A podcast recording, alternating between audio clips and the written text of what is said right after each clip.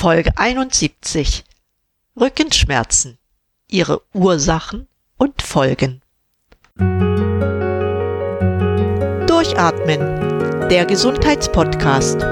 Medizinische Erkenntnisse für deine Vitalität, mehr Energie und persönlichen Erfolg von und mit Dr. Edeltraut Herzberg im Internet zu erreichen unter quellendergesundheit.com.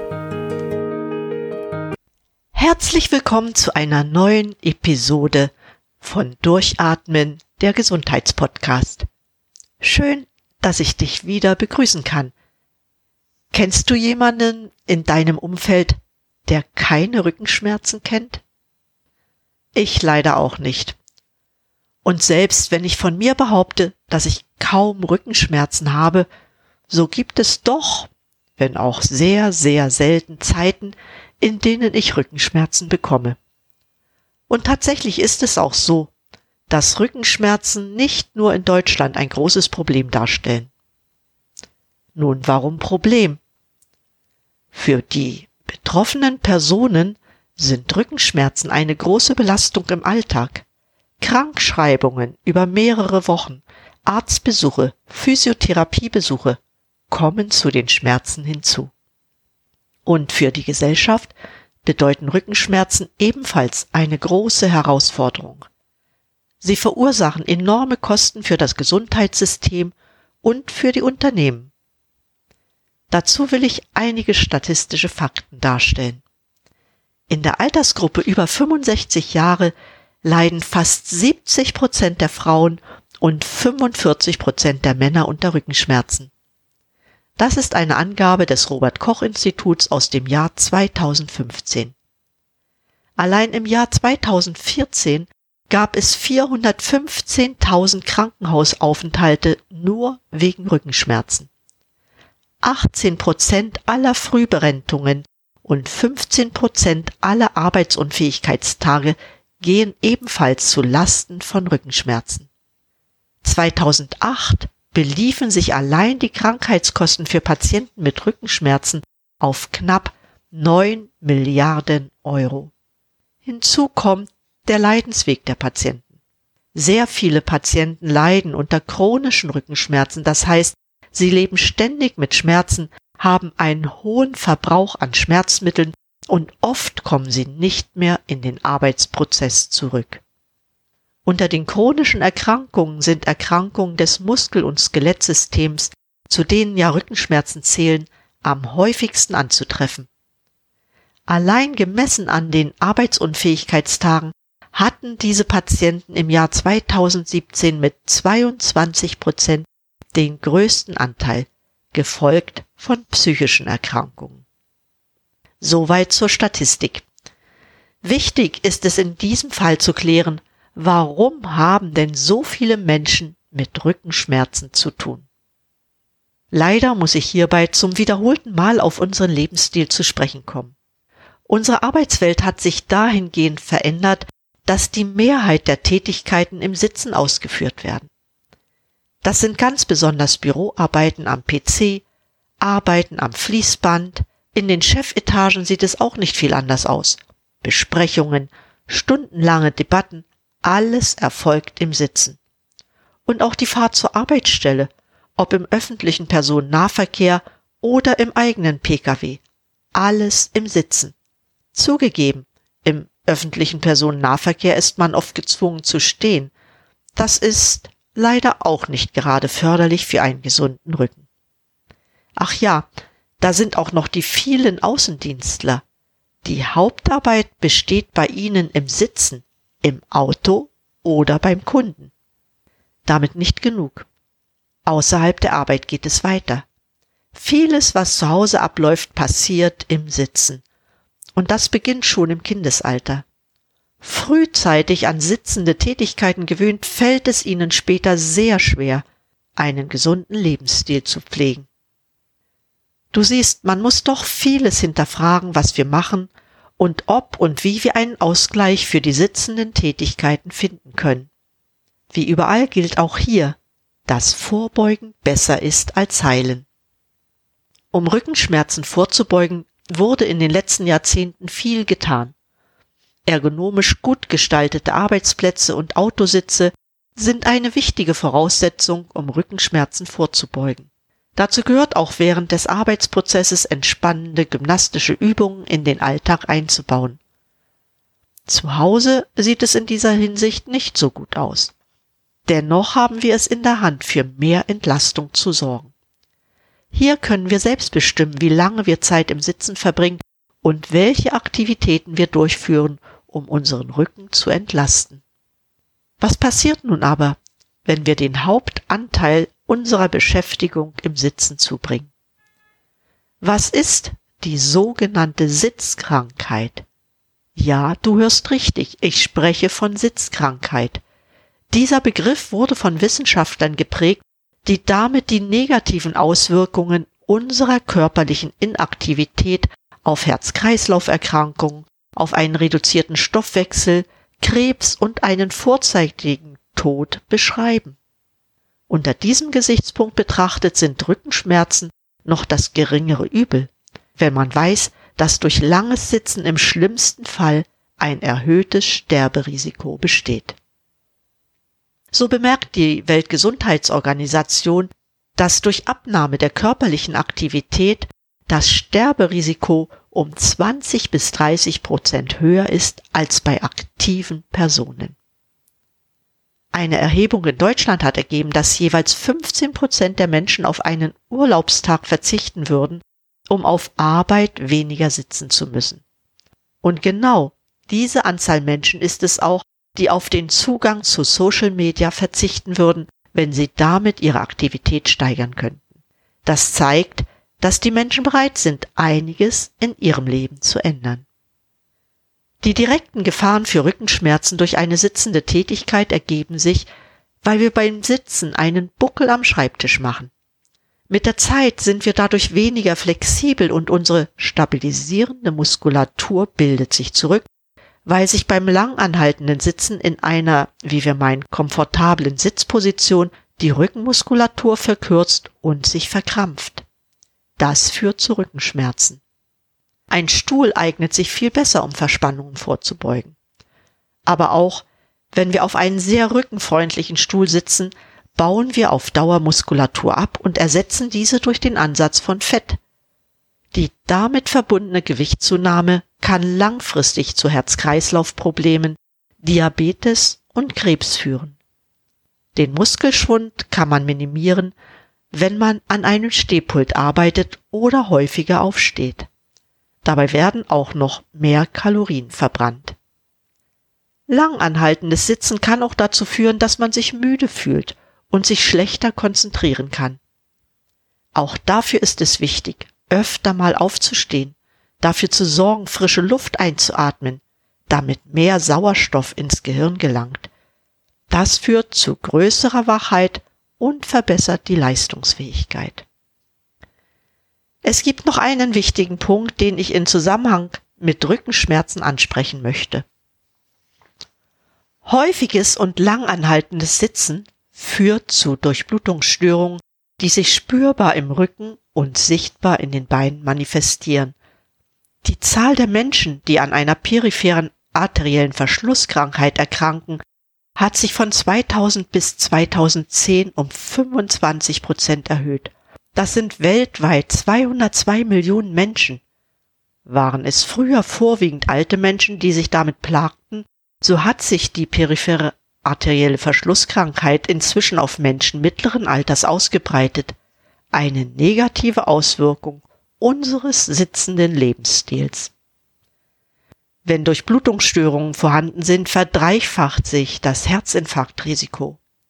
Auch das Risiko für Schlaganfall und viele chronische Erkrankungen steigt. Warum das so ist, liegt daran, dass Durchblutungsstörungen in den Arterien gekoppelt mit einer Venenschwäche sich auch auf die Mikrozirkulation, das heißt auf die Durchblutung in den kleinsten Gefäßen, den Arteriolen, Venolen und im Kapillargebiet auswirken. Ja, es ist sogar andersherum. Wenn die großen Gefäße Durchblutungsstörungen zeigen, dann sieht es in den kleinen Gefäßen noch viel, viel schlimmer aus. Denn die kleinsten Gefäße werden nicht von unserem Herzen versorgt. Sie haben eine eigene Bewegung, unabhängig vom Herzen. Diese Bewegung nennt man Vasomotion. Während wir die Durchblutung durch Bewegung verbessern können, ist das in den kleinen Gefäßen nicht möglich. Wenn du zum Beispiel Sport treibst, so steigt dein Puls oder die Herzfrequenz vielleicht von 70 auf 120 Schläge pro Minute. Wenn die Bewegung in den kleinen Gefäßen schon gestört ist und wir eine Bewegung von circa fünf Kontraktionen in zehn Minuten haben, so bleibt diese Bewegung bei sportlicher Betätigung auf diesem Niveau, wird also gar nicht beeinflusst. Die normale Gefäßbewegung bei Gesunden in den kleinen Gefäßen beläuft sich circa drei bis fünfmal pro Minute, also ist um den Faktor 10 schneller. Nun fragst du dich, warum die gestörte Bewegung in den kleinsten Gefäßen so gefährlich ist. Das will ich gern beantworten. Unser Körper besteht aus einer Vielzahl von Zellen. In den Zellen laufen sämtliche Stoffwechselvorgänge ab und was sehr wichtig ist, auch die Energieproduktion. Dafür ist es erforderlich, dass die Nährstoffe und Sauerstoff in die Zellen gelangen müssen, um die Energie produzieren zu können. Das geht jedoch nur über die kleinen Mikrogefäße und Kapillare, in denen der Stoffaustausch stattfindet.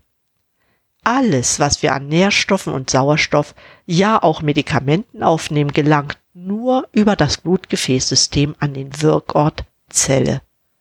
Dir leuchtet sicher auch ein, dass ein dickeres Gefäß von vielleicht ein Millimeter Durchmesser die Nährstoffe nicht direkt an die Zellen von circa fünf Mikrometer Größe abgeben kann.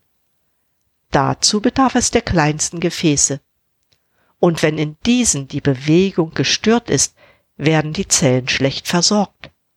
Folge ist eine behinderte Energieproduktion, woraus folgt, dass mit der Zeit die Organe in ihrer Funktion eingeschränkt werden und Krankheiten entstehen.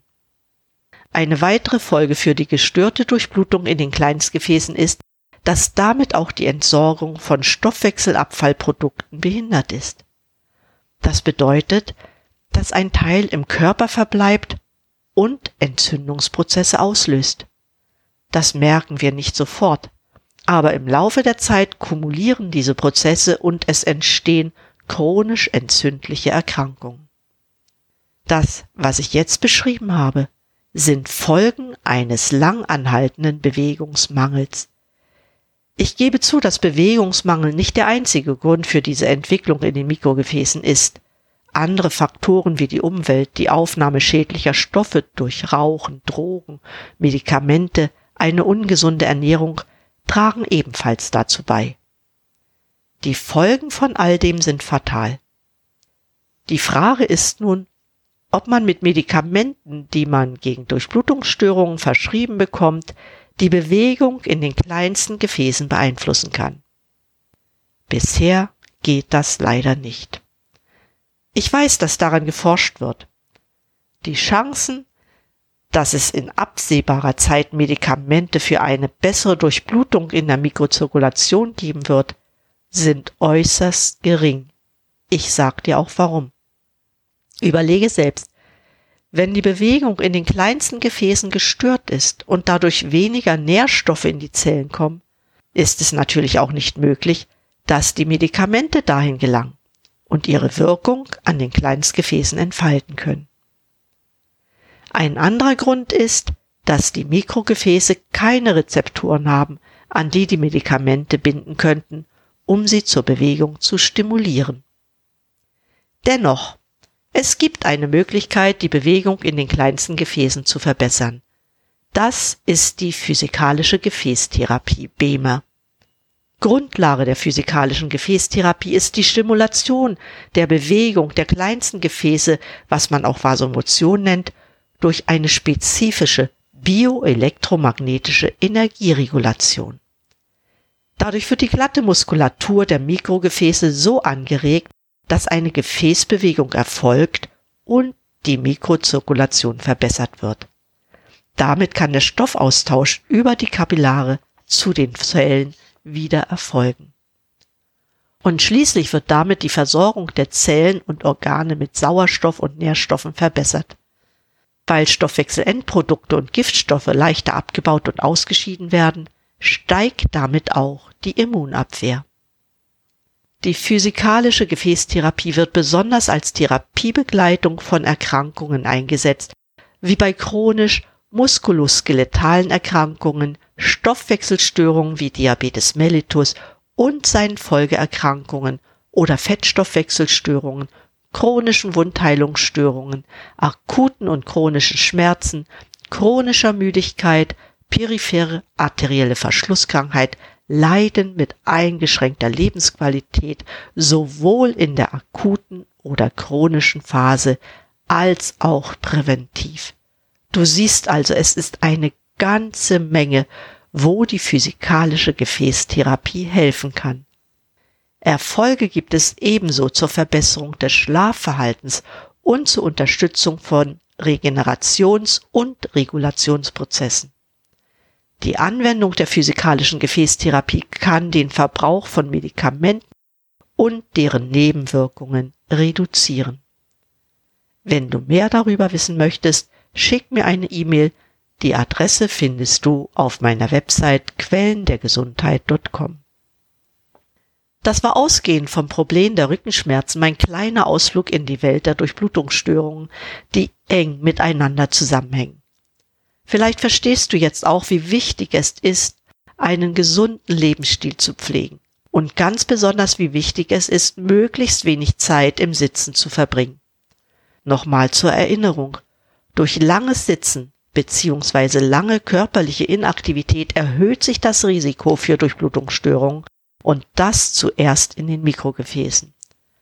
Das Risiko an Bluthochdruck, Fettstoffwechselstörungen, Diabetes, Adipositas zu erkranken, steigt dadurch beträchtlich an. Auch steigt die Wahrscheinlichkeit an Darmkrebs oder Prostatakrebs zu erkranken und das besonders dann, wenn man mehr als sechs Stunden am Tag sitzt. Als kleiner Hinweis für alle, die viel Sport treiben. Das ist zwar ein gutes Zeichen, dennoch hängt deine Gesundheit mehr davon ab, wie viel Zeit du am Tag bewegungslos verbringst. Inzwischen ist körperliche Inaktivität ein unabhängiger Faktor, ein Krankheitsrisiko zu erleiden. Als wichtiges Fazit aus allem, was ich heute gesagt hatte, gilt, reduziere die Zeit, die du im Sitzen verbringst. Das ist nicht immer möglich, doch es geht.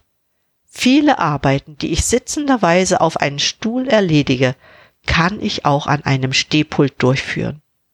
Wenn es doch nicht gehen sollte, beuge vor, zum Beispiel indem du dich mit der physikalischen Gefäßtherapie anfreundest. Das ist eine sehr effektive Methode, um vor Krankheiten vorzubeugen bzw. um bereits erlittene Krankheitszustände zu verbessern. Das soll auch mein Schlusssatz gewesen sein. Vielen Dank, dass du bis zum Ende geblieben bist.